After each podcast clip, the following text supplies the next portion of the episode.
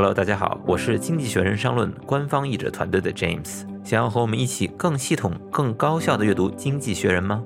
我们在这里为大家精选了十篇不同主题的原刊文章展开解读，欢迎您跟随我的译者笔记，一起品鉴高阶写作，提高英语能力，拓展全球视野。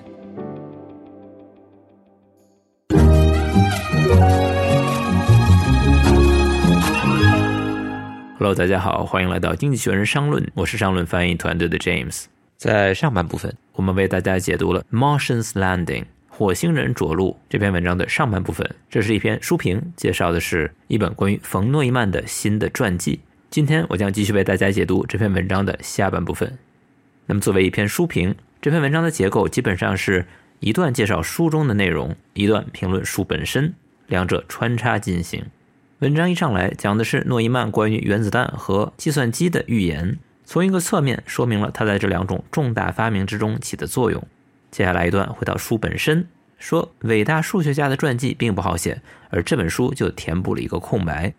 第三段又说到诺伊曼，说他在一群才华横溢的匈牙利科学家中都是出类拔萃的。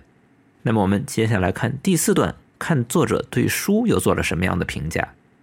The problem facing the biographer of a mathematician is that conveying mathematical concepts in mere words risks either boring the cognoscenti or bemusing the uninitiated.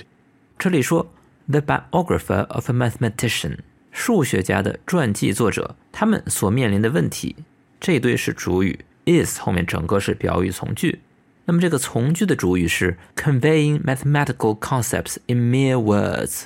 仅仅靠文字来传达数学概念，谓语是 risks，要冒什么样的风险？所冒的风险 either or，两者择一，要么是 boring the cognoscenti，这个词你看它的拼写或者读音，一看就是来自于意大利语。那么它实际上是一个复数形式，如果是单数的话，要把最后的 i 换成 e，读音上没有区别。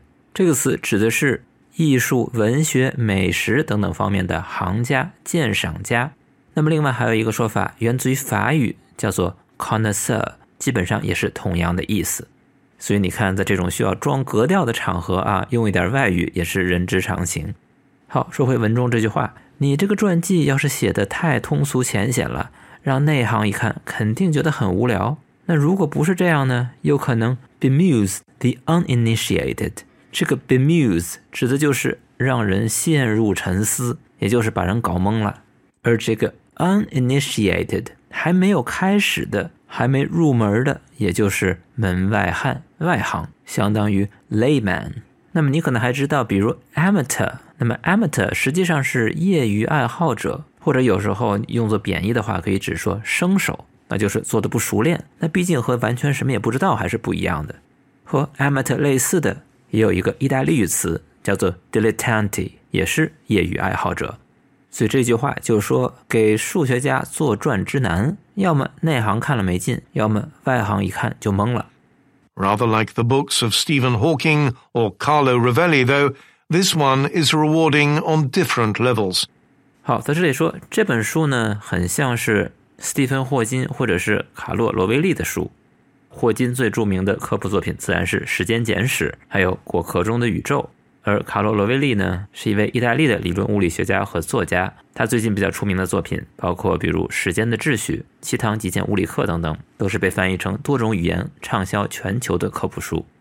那么他这里说，这本书 is rewarding on different levels，在多个层面上都是 rewarding，值得做的、有意义的、有益处的。Everyone can grasp the significance of the puzzles posed, and if readers want to follow the genius through the steps of his solutions, then Mr. Bhattacharya is a clear and authoritative guide.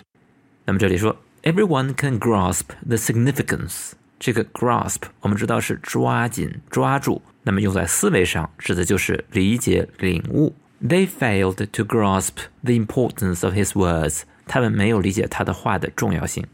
那么在这句话里面，他没有讲 importance，讲的是 significance，也是重要性、意义。什么的重要性呢？The puzzles posed，这里的 pose 指的是提出一个问题，pose a question。每个人都能知道诺伊曼研究的这些问题有什么重要。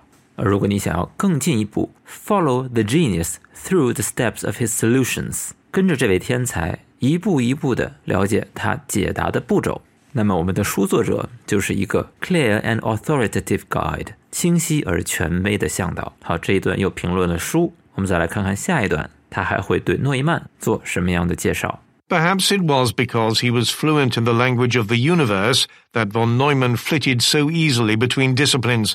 好，这一句呢强调句式，it was 怎么怎么样，that 怎么怎么样。正是因为他 fluent in the language of the universe， 流利的使用宇宙的语言。那宇宙的语言是数学。正是因为他精通数学，所以冯诺依曼才能够 flitted so easily between disciplines。这个 flit 指的是从一个地方很轻快地飞到另外一个地方。Butterflies flitted from flower to flower。蝴蝶在花丛里飞来飞去。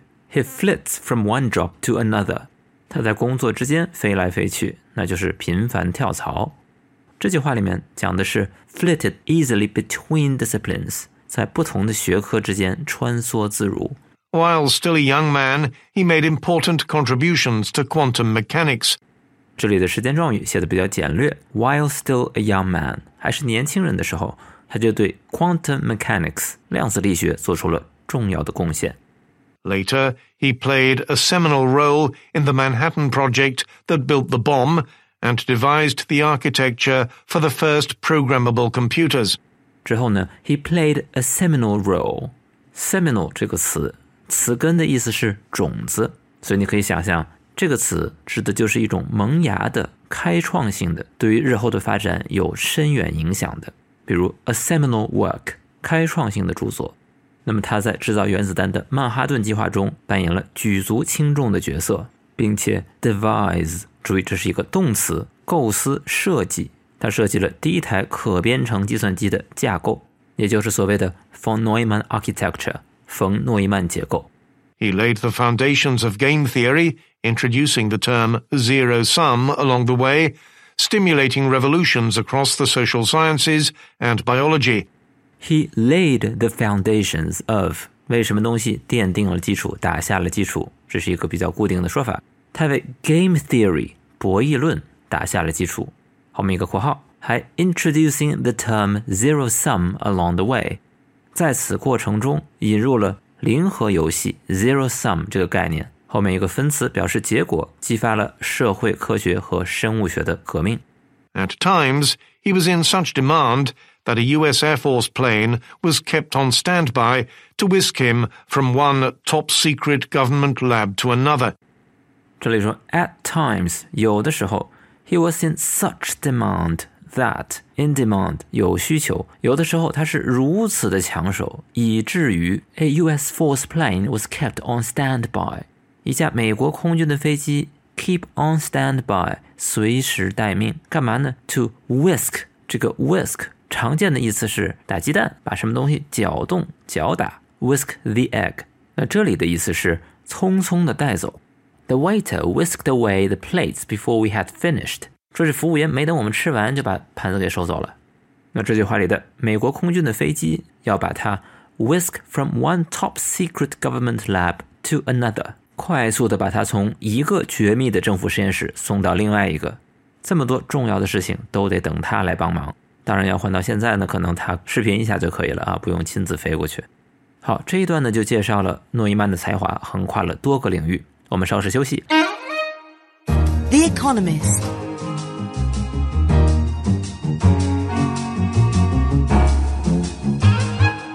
文章的最后两段。He was equally comfortable in basic and applied research, sitting with pencil and paper in his dining room in Princeton or debating with top military brass out in the New Mexico desert. But his interests were clearly linked. 前一段说诺伊曼对于很多学科都有重大的贡献，那么这里作者就试图在这背后找出一定的关联，不管是 basic research 基础研究。还是 applied research 应用研究，它都是 equally comfortable，同样的舒服，同样的游刃有余。不管是拿着纸笔坐在普林斯顿的饭厅里，或者是 debating with top military brass，这个 brass 我们知道是黄铜，因为这些高级将领的军装上都会有黄铜制成的肩章啊、领章啊、帽徽啊，所以 top brass 或者就说 brass 指的就是机构或者军队里的高级领导要员。说诺伊曼既能自己坐在饭厅里潜心学术，也能在新墨西哥的沙漠里和军方高层辩论，但是 his interests were clearly linked。他所有的这些兴趣有明显的关联。He needed programmable computers to calculate the size and force of shock waves from explosions, and game theory to address the thorny question of nuclear deterrence. 说他需要可编程的计算机来计算爆炸引发的 shock waves 冲击波的大小和力度，也需要 game theory 博弈论来解决 the thorny question。 Thorn 我们知道是荆棘，所以 thorny 就是棘手的、麻烦的。最常见的搭配就是 thorny question、thorny issue、thorny problem，棘手的问题。这个问题就是 nuclear deterrence 核威慑。The years of the Second World War were especially productive for him, as if he were propelled by the destruction of the perfect intellectual setting that was the Central Europe of his youth not to mention the deaths of millions of its inhabitants. 那么，二战的这段时期对他来说是 especially productive，成果特别的丰硕。As if he were propelled，这里用了虚拟语气，propel，推动、驱动、驱使，就好像驱使他的是 the destruction of the perfect intellectual setting，那个完美学术环境的毁灭。这个完美的学术环境是什么呢？The Central Europe of his youth， 他青年时代的中欧，因为他是匈牙利人。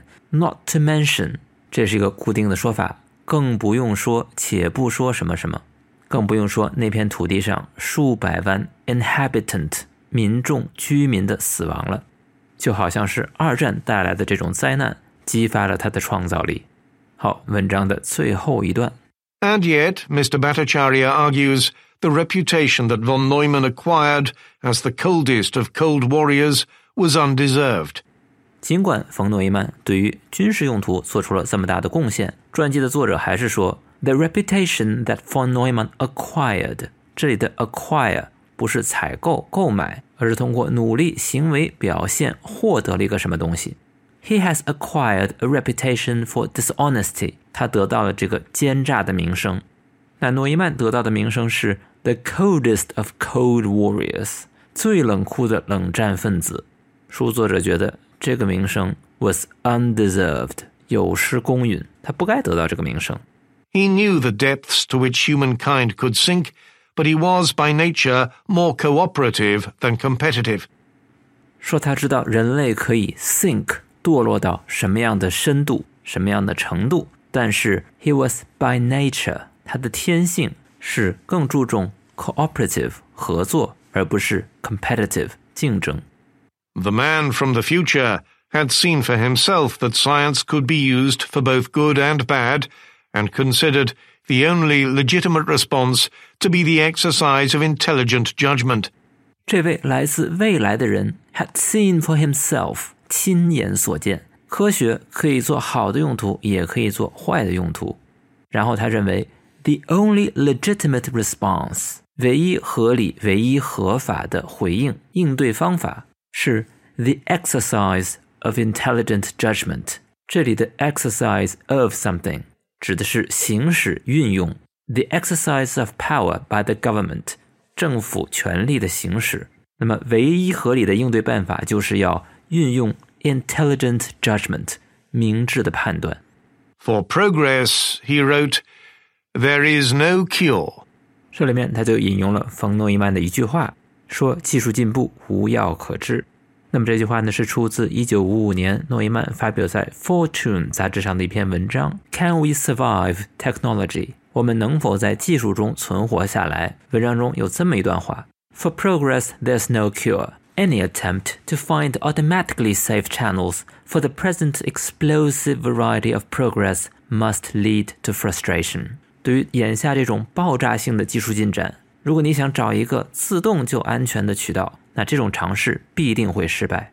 然后他又说，The only safety possible is relative, and it lies in an intelligent exercise of day-to-day judgment.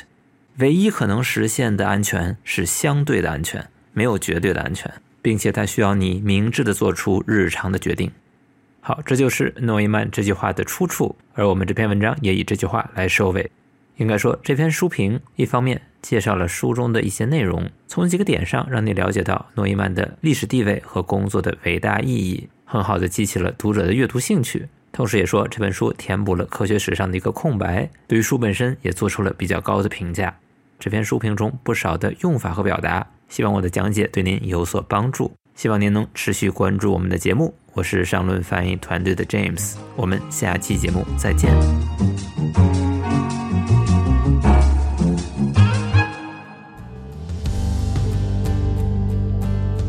译者笔记由《经济学人》商论和津津乐道播客网络联合出品，欢迎关注微信公众号“经济学人全球商业评论”，后台回复“译者笔记”加入听友群。获取本期原文和精选单词笔记，阅读更多官方英语学习内容，与官方译者交流学习。你也可以直接订阅《经济学人》商论，同步阅读英语原文，同时解锁更多译者精读内容。详情请见本期内容介绍。